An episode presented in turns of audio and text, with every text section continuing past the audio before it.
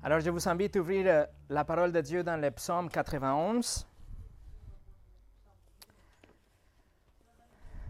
Le psaume 91. Nous avons euh, commencé à examiner ce psaume la semaine, la semaine passée. Et nous allons continuer aujourd'hui parce que ce, psaume est tellement riche que je n'ai pas voulu me précipiter et finir tout dans un seul euh, dimanche.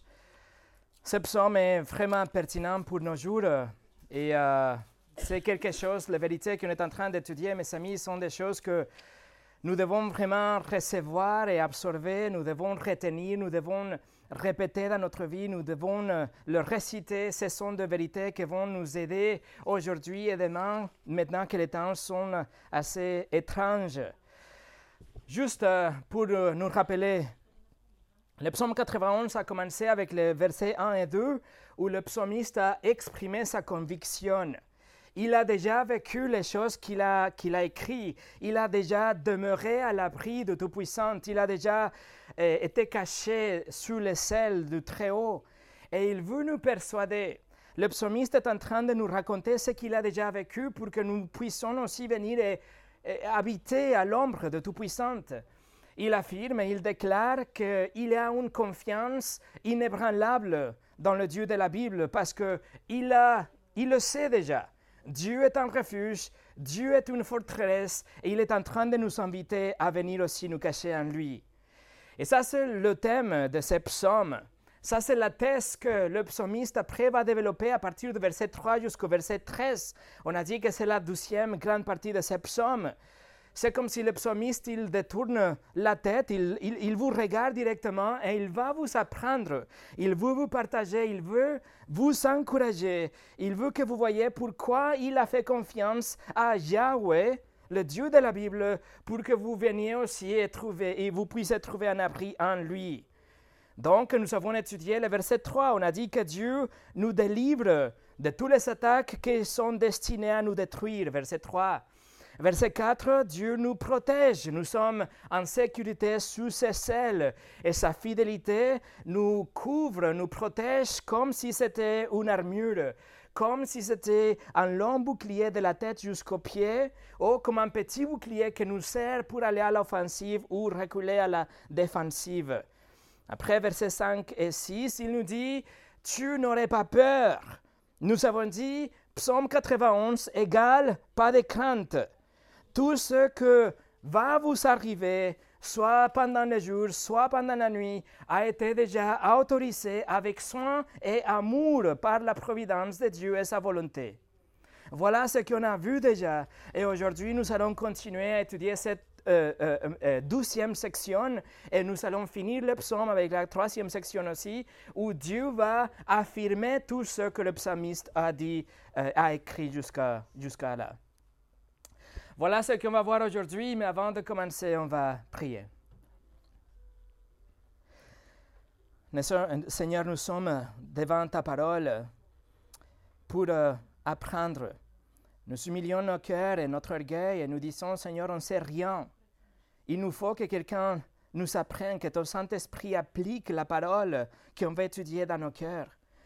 Seigneur, on, essaie de te connaître, on essaie de nous approcher de toi, de nous rapprocher de toi, mais Seigneur, si tu ne agis envers nous, ça ne sert à rien. Alors nous demandons aujourd'hui, Seigneur, qu'à travers ton Saint-Esprit, tu nous visites, tu nous parles dans nos cœurs, que ces vérités qu'on va voir aujourd'hui soient appliquées dans notre vie et que nous servent pour l'avenir, pour, pour le futur. Seigneur, nous nous soumettons à ta parole maintenant et nous te demandons de venir la parole, de, euh, la prédication de ta parole comme tu le fais toujours. Au nom de Jésus. Amen. Et le titre de ce message est À l'ombre du Tout-Puissant, douzième partie. Alors, on va lire ensemble le psaume 91 et notre étude sera aujourd'hui à partir du verset 7 jusqu'à la fin, verset 16. Psaume 91, verset 1. Celui qui habite sous l'abri du Très-Haut repose à l'ombre de Tout-Puissant. Je dis à l'Éternel, Tu es mon refuge et ma forteresse, mon Dieu en qui je me confie. Oui, c'est lui qui te délivre du piège de l'oiseleur, de la peste dévastatrice. Il te couvrira de ses ailes et tu trouveras un refuge sous son plumage. Sa fidélité est un bouclier et une cuirasse. Tu ne redouteras ni la terreur de la nuit, ni la flèche qui vole durant le jour, ni la peste qui rôde dans les ténèbres, ni le fléau qui frappe en plein midi. Si mille tombent à côté de toi et dix mille à ta droite, tu ne seras pas atteint. Ouvre seulement les yeux et tu verras la punition des méchants. Oui, tu es mon refuge éternel, tu fais du Très-Haut ta retraite. Aucun mal ne t'arrivera, aucun fléau n'approchera de ta tente, car il donnera ordre à ses anges de te garder dans toutes tes voies. Ils te porteront sur les mains, de peur que ton pied ne heurte une pierre. Tu marcheras sur le lion et sur la vipère, tu piétineras les lionceaux et les dragons. Puisqu'il est attaché à moi, je le délivrerai, je le protégerai, puisqu'il connaît mon nom. Il fera appel à moi et je lui répondrai. Je serai avec lui dans la détresse, je le délivrerai et je le honorerai. Je le comblerai de longs jours et je lui ferai voir mon salut. Voilà le magnifique psaume 91, la parole de Dieu.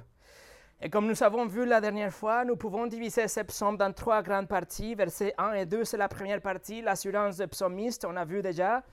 La deuxième partie, de verset 3 jusqu'au 13, c'est l'enseignement du psalmiste. Et la troisième partie, de verset 14 au 16, c'est la confirmation du psalmiste. Alors, continuons la deuxième section, l'enseignement du, du psalmiste.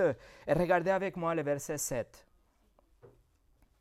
Si mille tombent à côté de toi et dix mille à ta droite, tu ne seras pas atteint. Mes amis, vous voyez l'assurance du psalmiste. Notre confiance, notre sécurité ne reste pas dans les statistiques ou dans les projections. Nous pouvons faire confiance à Dieu même si mille personnes sont affectées par la même situation ou les mêmes problèmes. Nous savons que Dieu est capable et plus que capable de nous préserver. Mais le psalmiste est tellement certain de ces faits que il dit non seulement mille personnes, mais même si dix mille personnes sont touchées par un malheur, vous serez quand même en sécurité, vous serez quand même à l'ombre de Tout-Puissant. Et si cela ne suffisait pas, vous devez savoir que dans le texte original, il n'utilise pas le mot pour dire dix mille. Il n'utilise pas le chiffre dix mille, mais plutôt il utilise un mot pour décrire un nombre indéfini. Il dit, c'est une exagération, il dit si une multitude de personnes ou une myriade de personnes tombent à ton côté, tu ne seras pas un temps. Il est en train de, de, décrire une situation au-delà de la réalité, vraiment exagérée. Mais il dit, ne t'inquiète pas, tu es toujours à l'ombre de Tout-Puissant. Et vous le savez que nous, les chrétiens, nous ne sommes pas dispensés de difficultés et de troubles. Et pourtant, nous le savons aussi que Dieu traite ses enfants d'une manière spéciale. Nous le savons que nous, nous avons une, une attention providentielle. Nous bénéficions d'une attention que le monde ne bénéficie pas. Nous l'avons déjà vécu dans notre vie et nous le voyons aussi dans le, dans témoignage de l'Écriture. Combien de fois nous n'avons pas été touchés par une situation tandis que tout le monde autour de nous avait été touché. Ou on a reçu une bénédiction, mais tout le monde autour de nous n'a pas été touché par la main de Dieu. Nous avons une attention providentielle de Dieu, même si les statistiques est contre nous. Écoutez ce que Jean Calvin a dit. Il a dit, lorsque la ruine universelle remporte tout autour, les enfants du Seigneur font l'objet de ses soins, tout particulièrement, et sont préservés au sein de la destruction générale. Verset 8. Ouvre seulement les yeux et tu verras la punition des méchants le psalmiste nous invite, il dit, ouvre les yeux, regarde autour de toi, tu vas voir la panique, tu vas voir la anxiété, tu vas voir le désespoir et la futilité que mange un non-chrétien de l'intérieur lorsqu'il est confronté à une même situation qu'un chrétien est, confronté. Nous pouvons passer par les mêmes épreuves, chrétiennes et non chrétiennes, et toujours les non-croyants il sera mangé par l'anxiété, le désespoir. Regardez, le psalmiste dit, regardez que leur sécurité repose sur les statistiques et sur les probabilités, mais la nôtre, la nôtre, même contre tout attente, contre vent et marée, reste en Dieu. Et après, de verset 9 jusqu'au verset 13, le psalmiste va continuer à nous apprendre, mais maintenant, il va parler comme si c'était sa conclusion. Voilà la conclusion du psalmiste. Et en fait, puisque il y a quelques expressions utilisées dans le psaume 91 et aussi dans le psaume de David, la traduction, la septante, le LXX, septante, que c'est la traduction de la Bible euh, euh, hébraïque en grec, la Septante attribue le psaume 91 à David. Et ils disent, ils disent que probablement il écrit ça pendant l'époque de la grande peste dont on peut lire dans 2 Samuel chapitre 24.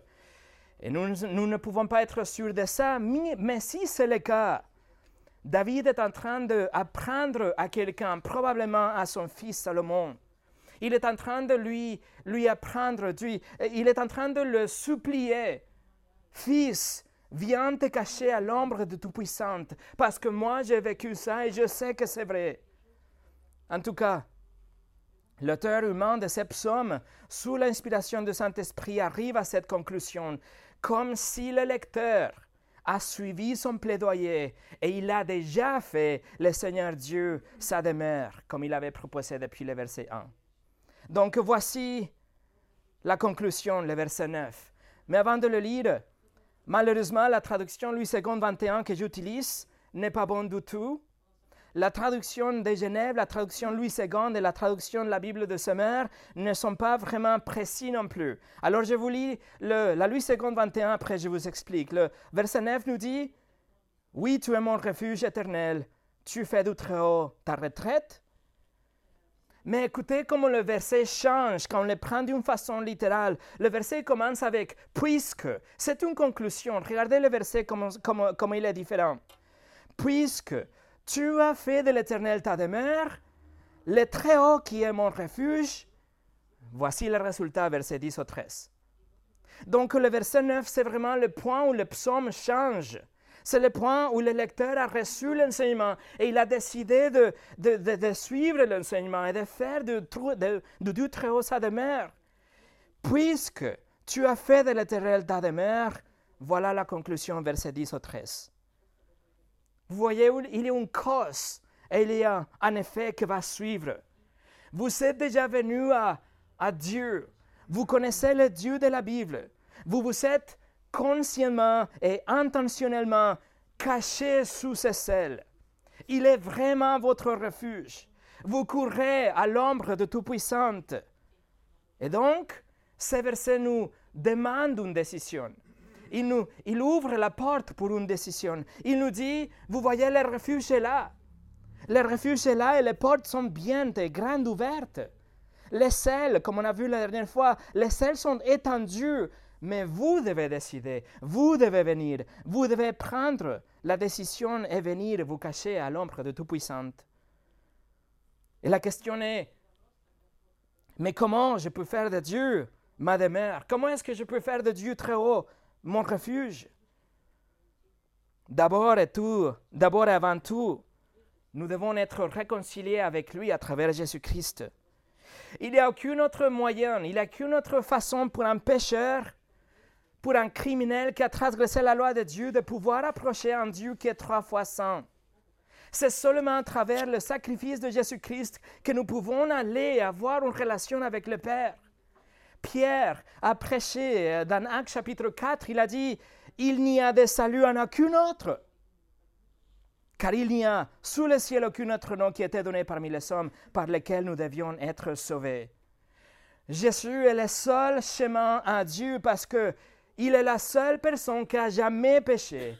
Et étant innocent et pur, il est mort comme un pécheur. Il a eu notre péché amputé sur lui sur la croix, et en même temps sa vie parfaite a été amputée sur nous en échange. 2 Corinthiens 5, 21 nous le dit, c'est lui qui n'a pas connu le péché, Jésus. Dieu l'a fait devenir péché pour nous, afin qu'en lui nous devenions justice de Dieu. Voilà l'échange. Il a vécu pour nous, il est mort pour nous, et maintenant nous pouvons vivre et ne pas mourir grâce à lui. Jésus est mort après avoir absorbé complètement la sévérité de la colère de Dieu, et trois jours après, il est ressuscité des morts. Il a montré que son sacrifice était vrai et accepté. Et avec ça, il nous a justifiés, c'est-à-dire Dieu peut nous déclarer innocentes. Dieu a vu le sacrifice de son Fils et la justice était satisfaite. Mais notre réponse doit être la repentance. On doit se détourner de nos péchés et ensuite nous pouvons, nous devons placer notre confiance en Christ seul pour notre salut. Et c'est comme ça seulement que nous pouvons demeurer à l'ombre de Tout-Puissant. C'est seulement comme ça que nous pouvons nous cacher dans le refuge qu'est le Dieu, le Dieu très haut. Si vous le faites, verset 9, puisque tu l'as fait, puisque tu as trouvé le refuge en Dieu, autrement dit, si vous savez placer votre confiance en Dieu, en Christ, pour votre éternité, mais aussi pour votre vie, alors vous allez lui faire confiance. Vous allez lui faire confiance. Vous êtes en train de faire le verset 9. Puisque tu as fait de Dieu très haut ta demeure. Et donc, si ça c'est vous, voilà la conséquence. Verset 10. Aucune mal ne t'arrivera. Aucune fléau n'approchera, n'approchera de ta tente. Mes amis, veuillez noter que ce n'est pas, pas marqué que nous n'allons pas souffrir dans la vie. Ce n'est pas marqué que nous n'allons pas tomber malades dans la vie ce qui est écrit, c'est qu'aucune mal, le mot mal. Autrement dit, nous reconnaissons que même les moments difficiles, même les moments qui nous font pleurer, ne sont pas le mal, ne sont pas mauvaises, ne sont pas maléfiques en soi, mais sont des moments pour notre bien et pour la gloire de Dieu. C'est-à-dire que le, la, nuit, la nuit blanche, les moments à l'hôpital, les relations cassées, le compte en banque qui est épuisé, les moments de culpabilité et de honte, tous les attaques apparemment diaboliques, en réalité ne sont pas le mal, mais sont des moments qui ont été permis par Dieu pour notre bien et pour la gloire de Dieu. Nous devons comprendre ces versets dans la lumière du reste des Écritures. Oui, nous allons souffrir, écoutez bien, oui, nous allons souffrir. Mais même là, Dieu ne nous a pas chassés de son abri. Mais il a permis ça pour notre bien et pour sa gloire, pour son objectif, pour son but. Vous connaissez bien l'histoire de Joseph dans le livre de la Genèse. Et vous connaissez, vous savez qu'après tout ce qu'il a survécu, à la fin, chapitre 50, il a triomphalement déclaré à ses frères, il a dit, vous saviez projeter de me faire du mal, Dieu l'a changé en bien. Et Daniel chapitre 3 qu'on vient de lire, les amis de Daniel n'ont été pas épargnés de la fournaise ardente, non, mais ils ont été protégés à travers la fournaise ardente. Ils ont été amené à travers le feu et en conséquence, Nebuchadnezzar a loué le Dieu de la Bible. Dans les mots de l'apôtre Paul, Romains 8, 28, qu'on a étudié aussi, nous savons, nous savons que tout contribue au bien de ceux qui aiment Dieu, de ceux qui sont appelés conformément à son plan. Paul dit, nous savons. C'est pas que nous le ressentons parfois, mais on le sait. Vous demeurez à l'ombre de Tout-Puissant et vous savez que vous allez faire face à difficultés et des épreuves et des problèmes. Mais vous savez que vous êtes quand même et toujours à l'ombre de Tout-Puissant. Il est votre refuge. Et vous allez dire avec Paul, même si je ne le sens pas, même si cela ne, ne ressemble pas que je suis à l'ombre, je sais, nous savons que tout contribue au bien de ceux qui aiment Dieu. Écoutez ce que Charles Spurgeon a dit. Il a dit, Il est impossible qu'un fléau quelconque arrive à l'homme qui est aimé de Dieu.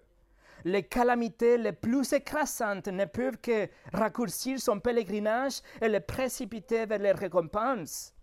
Les fléaux pour lui ne sont pas des fléaux, mais seulement du bien sous une forme mystérieuse.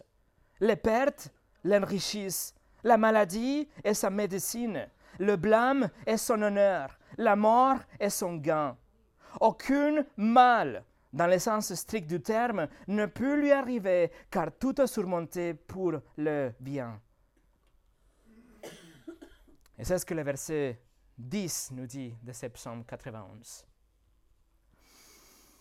Verset 11. Car il donnera ordre à ses anges de te garder de toutes tes voies.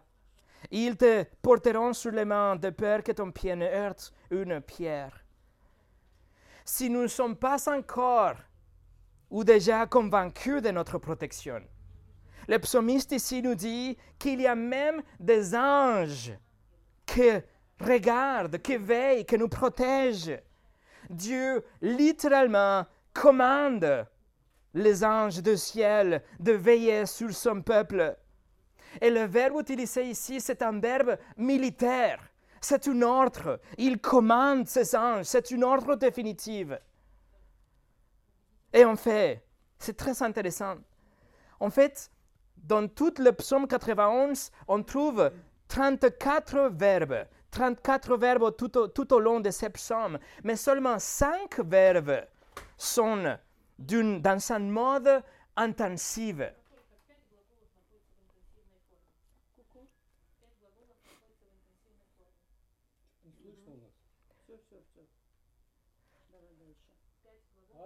OK Alors, il y a 34 verbes, mais seulement 5 parmi eux sont dans un mode emphatique, si vous voulez. Et ici, c'est le premier de ces 5 verbes, verset 11. Il va vraiment, absolument, définitivement commander ses anges. Mais quelle merveilleuse couche supplémentaire de protection pour le peuple de Dieu, n'est-ce pas? C'est si on n'avait pas assez déjà de protection, on a aussi l'armée du ciel en train de veiller sur nous. Mais cela, ça va dire, mes amis, que si nous tombons, ce n'est pas suite à un manque de protection.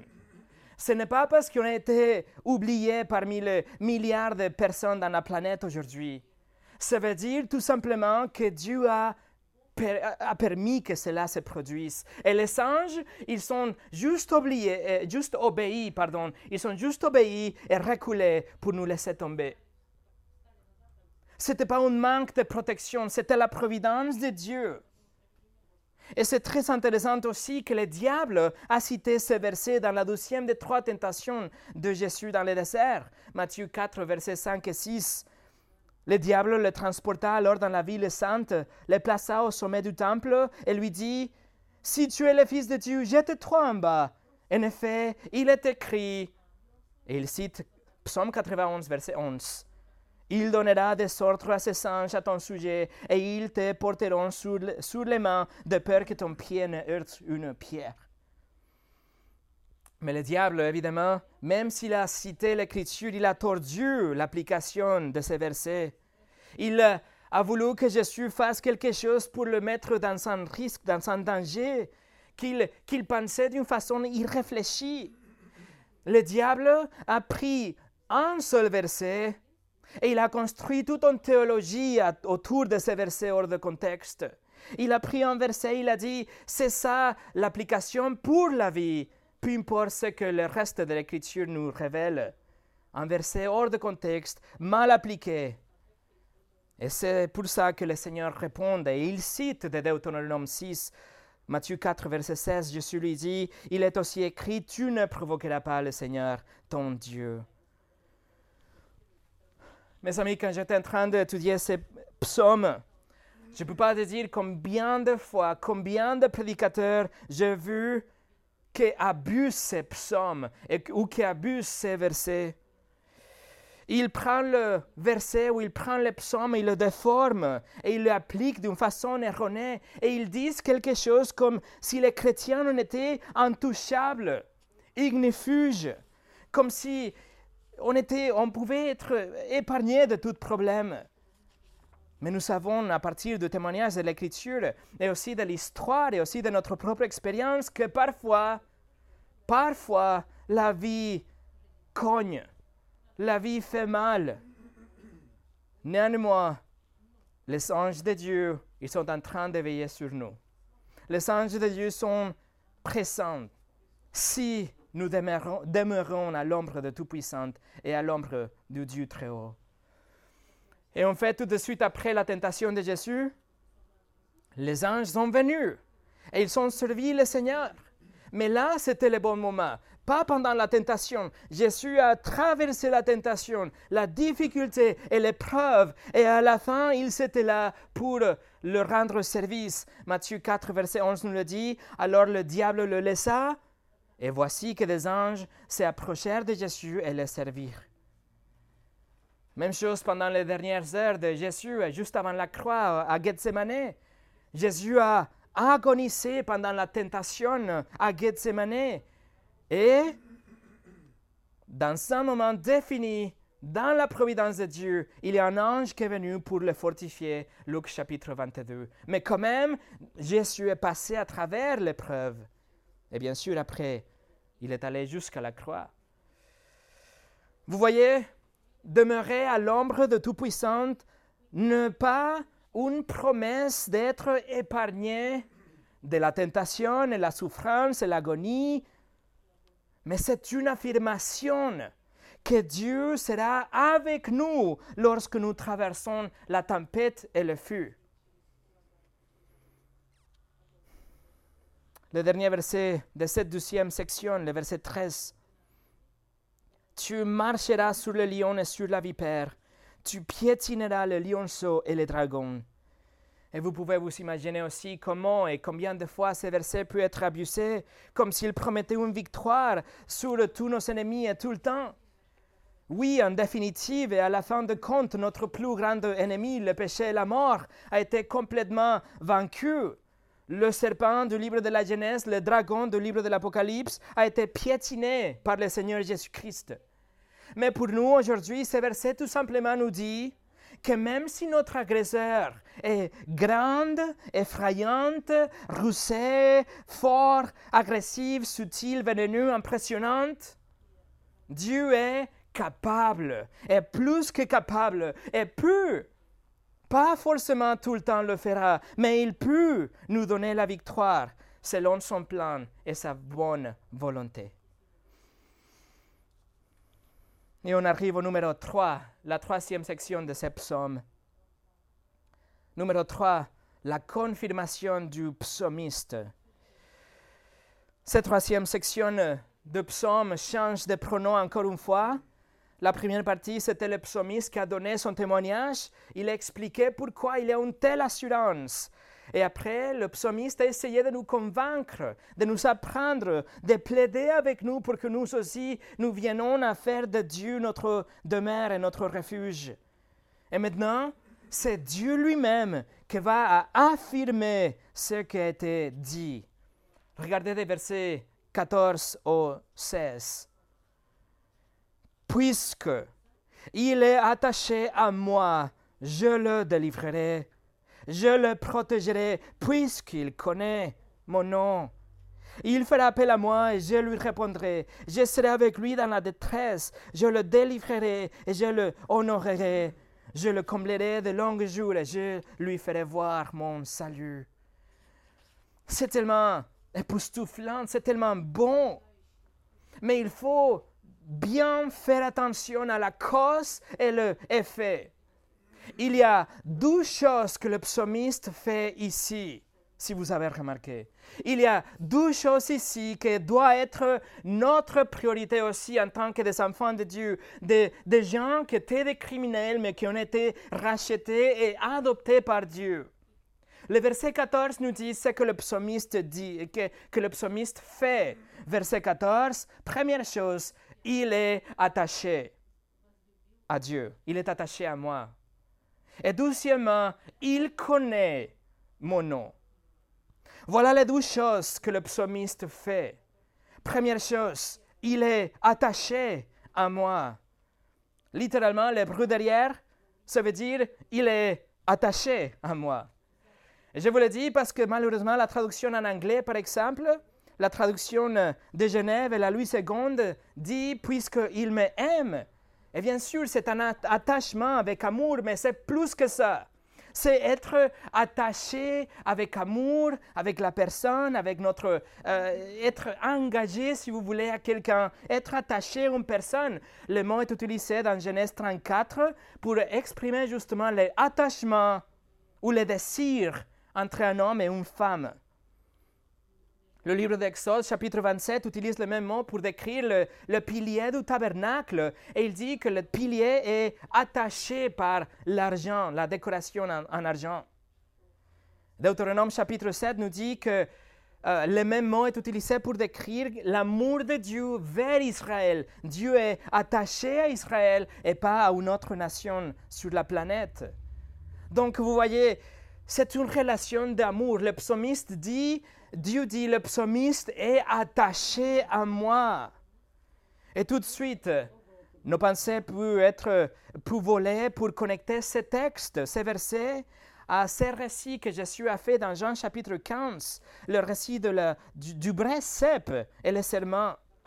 Dans ces récits-là, on voit qu'il y a des branches qui semblent être attachées, mais Jésus dit, ils ne sont pas attachés, ils vont être récollectés, ils vont être brûlés après mais il y a des branches qui sont vraiment attachées au cep, qui, demeurent en lui, qui, tirent leur vie du cep. Et ça, c'est la relation entre Dieu et le psalmiste. Il est attaché à Dieu d'une façon intime. Il tire sa vie directement de la vie de Dieu. Il est attaché avec amour à Dieu. Et la deuxième chose que le psalmiste fait, Verset 14 nous dit, il connaît mon nom. Il connaît. Le bruit derrière, c'est le verbe yada, que ça veut dire connaître quelqu'un d'une façon intime. C'est le verbe utilisé pour dire Adam, et il a connu Ève, et donc elle est tombée enceinte.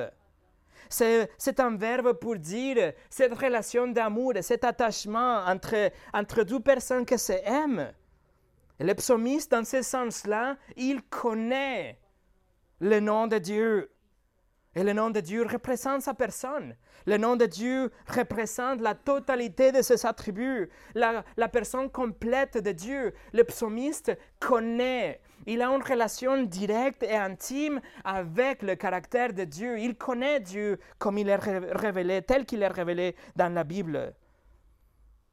Voilà les deux choses. Il est attaché à moi et il connaît mon nom. Et en conséquence, voici huit grâces que lui sont accordées de la part de Dieu. Dieu va lui donner huit grâces, huit choses, juste parce que le psalmiste a fait ces deux choses, parce qu'il aime Dieu. La première chose, Dieu dit, verset 14, je le délivrerai. Et ceci est le douzième verbe sur cinq dont je vous ai parlé, le douzième verbe dans un mode vraiment emphatique. emphatique. C'est comme si le, le écrit, je vais vraiment, sûrement, définitivement le délivrer. Lorsque la marée monte, je le délivrerai. Douzième chose, verset 14, je le protégerai. Le troisième verbe emphatique, je vais absolument, résolument le protéger. Il nous protège. Il nous protège de toutes les choses qui ne sont pas censées nous toucher. Et le verbe pour protéger, c'est littéralement placer quelque chose dans une position élevée pour qu'elle ne soit pas touchée. touchée. Vous voyez les vases, ils sont protégés parce qu'ils sont en hauteur. C'est ce que le psalmiste dit, c'est que Dieu plutôt, il dit, je vais lui placer dans une position élevée, soulevée, il sera inaccessible. Et c'est comme ça qu'il nous protège, il nous met à part. Troisièmement, verset 15, je lui répondrai. Vous appelez Dieu, vous appelez Dieu à travers le mérite de Christ et il va vous répondre. Il va vous répondre à travers des circonstances de la providence, peut-être à travers sa parole, peut-être à travers un sens de, de paix, peut-être à travers la sagesse, le discernement, peut-être à travers la discipline, peut-être à travers le conseil d'un frère une sœur. Mais il va vous répondre. Il fera appel à moi et je lui répondrai. Alors, mes amis, c'est une invitation. Il nous invite à invoquer le nom de Dieu lorsque le problème arrive. Il ne faut pas appeler Facebook. Il ne faut même pas appeler les amis d'abord. Il ne faut pas vous précipiter pour faire appel à Google. Il ne faut pas non plus vous enfermer dans une boule d'anxiété, de peur. Mais il faut appeler à Dieu. C'est ce qu'il nous dit aussi dans le psaume 50, verset 15. Dieu dit, fais appel à moi quand tu es dans la détresse et je te délivrerai et tu me honoreras. Faites appel à Dieu et il va vous répondre. L'apôtre Pierre aussi, il écrit en Pierre 5, verset 7. Déchargez-vous sur lui de tous vos soucis, car lui-même prend soin de vous. Et juste avant la pause d'été, nous avons passé, je pense, cinq ou six dimanches en étudiant la prière. Il faut prier, il faut appeler le Seigneur, surtout quand vous êtes dans la période d'épreuve. Numéro 4, il dit dans le verset 15, Je serai avec lui dans la détresse. Il sera avec nous dans la difficulté. Vous voyez que le psaume 91 est en train de reconnaître qu'il aura des difficultés. Mais Dieu affirme qu'il sera avec nous. Oui, nous aurons des problèmes, mais Dieu sera avec nous, je serai avec lui. L'hébreu dit tout simplement, je pense que c'est même mieux, littéralement, moi avec lui dans la détresse. Moi avec lui dans la détresse. Et mes amis, si ça c'est vrai, et on sait que c'est vrai, ça veut dire que ma détresse n'est pas une détresse du tout. Mes problèmes, mes troubles ne sont pas des problèmes du tout.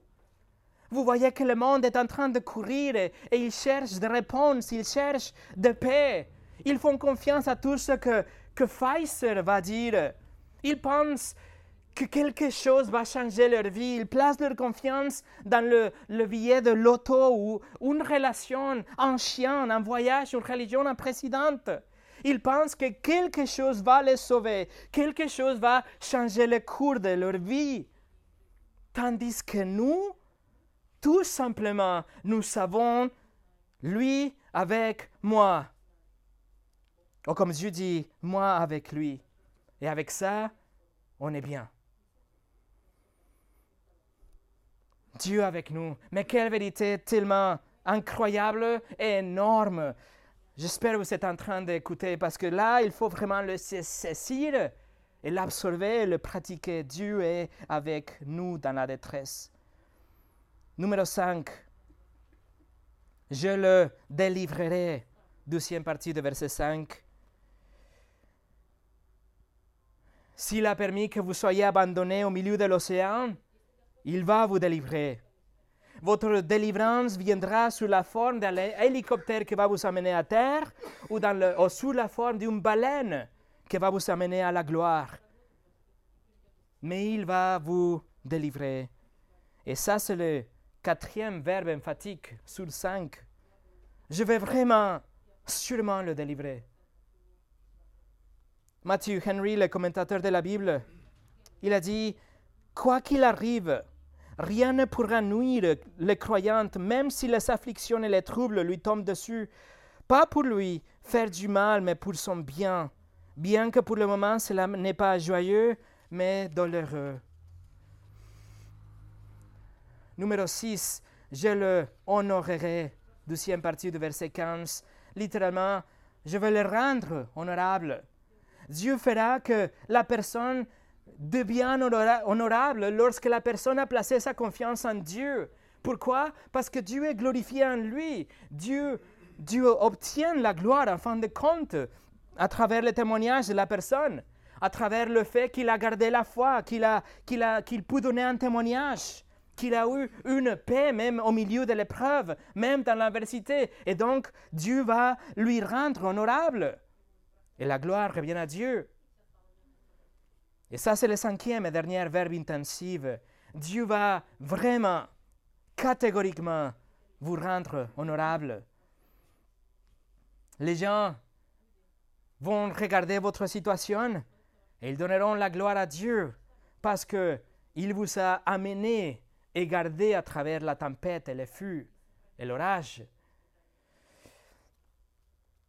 En mai, en mai 2020, l'église de John MacArthur, Grace Community Church, ils ont commencé à se rassembler en personne, encore une fois, malgré les instructions, la résurrection euh, pardon, la résolution de l'État de la Californie de fermer les églises d'une façon indéfinie, parce que les églises sont considérées comme non essentielles.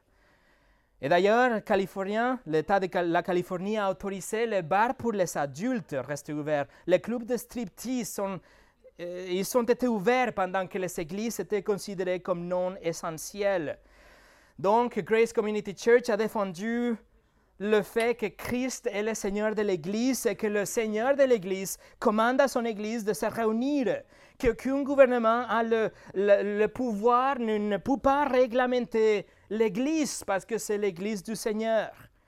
Donc, l'État de la Californie a poursuivi l'Église en justice et après une longue bataille, juste la semaine, il y a deux ou trois semaines, l'Église a gagné le procès et sera compensée avec 800 000 dollars plus un million de dollars que l'État de la Californie a dépensé pour les frais juridiques. Et je vous partage ça parce que, en souvenir d'une telle victoire, l'Église a placé la première plaque qui existe dans leur territoire, dans leur, euh, oui, leur bâtiment, la première plaque commémorative dans une fontaine juste en dehors de l'Église. Et la plaque dit ça. À la gloire de Dieu pour sa fidélité à Grace Community Church en 2020 et 2021. Et tout de suite après, cite le psaume 91, versets 14 et 15. Puisque il est attaché à moi, je le délivrerai, je le protégerai, puisqu'il connaît mon nom. Il fera appel à moi et je lui répondrai. Je serai avec lui dans la détresse, je le délivrerai et je le honorerai. Et bien sûr, quand on entend des nouvelles comme ça, on peut juste dire gloire à Dieu. Et vous voyez comme l'Église est honorée, mais la gloire revient à Dieu lui-même. Et pour finir, numéro 7, verset 16, je le comblerai de longs jours, littéralement, je le satisferai ça veut dire que Dieu, dans sa fidélité, dans sa provision, il va nous donner toujours ce dont nous avons besoin. Et s'il ne nous donne pas, c'est parce qu'on n'avait pas vraiment besoin. Et une traduction plus correcte, je pense, ça serait dans la longueur de ce jours, je le rassasierai. ce n'est pas une promesse de richesse, ce n'est pas une promesse de longévité, mais plutôt une promesse d'une vie satisfaite d'une vie rassasiée, une vie où Dieu est votre protecteur, votre abri. Numéro 8, je lui ferai voir mon salut. Aussi dans le verset 16, Dieu nous montre son salut. Et le mot, vous connaissez le mot en hébreu pour salut, c'est le mot Yeshua. Le peuple d'Israël reconnaît que ces versets parlent de Messie, que ces versets nous montre l'assurance qu'un jour Dieu va accomplir sa promesse et va envoyer le Christ, le Messie, celui qui doit sauver son peuple et donner la vie éternelle et donner le pardon des péchés à tous ceux qui viennent à lui.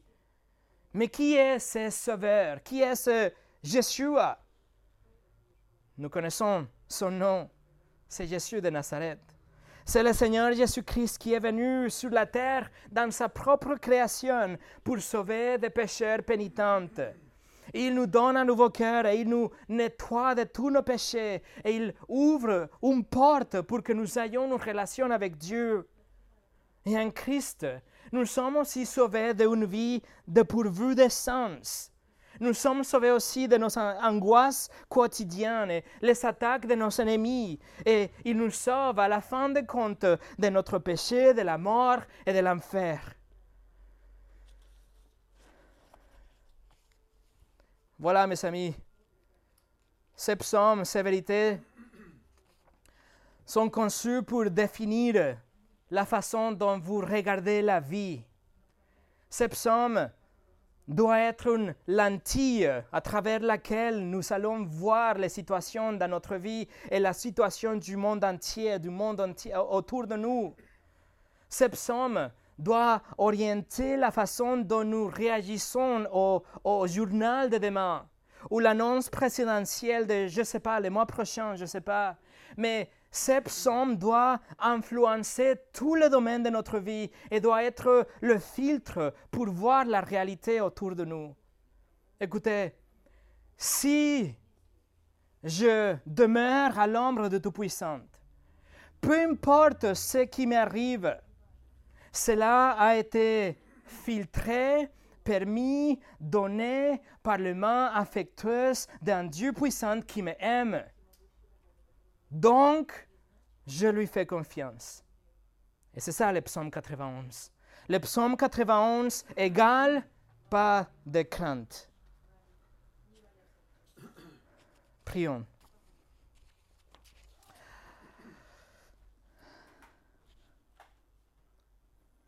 Seigneur, nous voudrions tellement nous rappeler de toutes ces choses lorsque les épreuves arrivent à notre porte. Seigneur, j'aimerais bien que chacun d'entre nous, parmi nous ici et tous ceux qui vont écouter après, en commençant pour moi, Seigneur, que je puisse me rappeler de toutes ces choses pour être prêt dans le jour de la détresse. Seigneur, que parmi nous, ne nous trouvions pas aucune personne qui met sa confiance dans la République, la Constitution, le Facebook, les nouvelles, Seigneur, que notre confiance ultime soit en toi. Seigneur, nous savons que tu contrôles toutes les choses, que tu es le roi souverain et qu'en plus de tout ça, tu nous aimes et tu as prouvé ton amour en envoyant ton Fils pour mourir pour nous et ouvrir une porte euh, vers toi à travers sa mort et sa résurrection. Seigneur, la bataille la plus grande a été déjà gagnée. Et maintenant, nous te demandons juste de nous aider à traverser le feu nous aider à traverser la tempête et nous, nous rafraîchir et nous encourager dans notre foi à travers le monde du psaume 91. Seigneur, c'est ta parole. Tout ce que j'ai fait, c'est de dire ce que tu as écrit. Au nom de Jésus. Amen.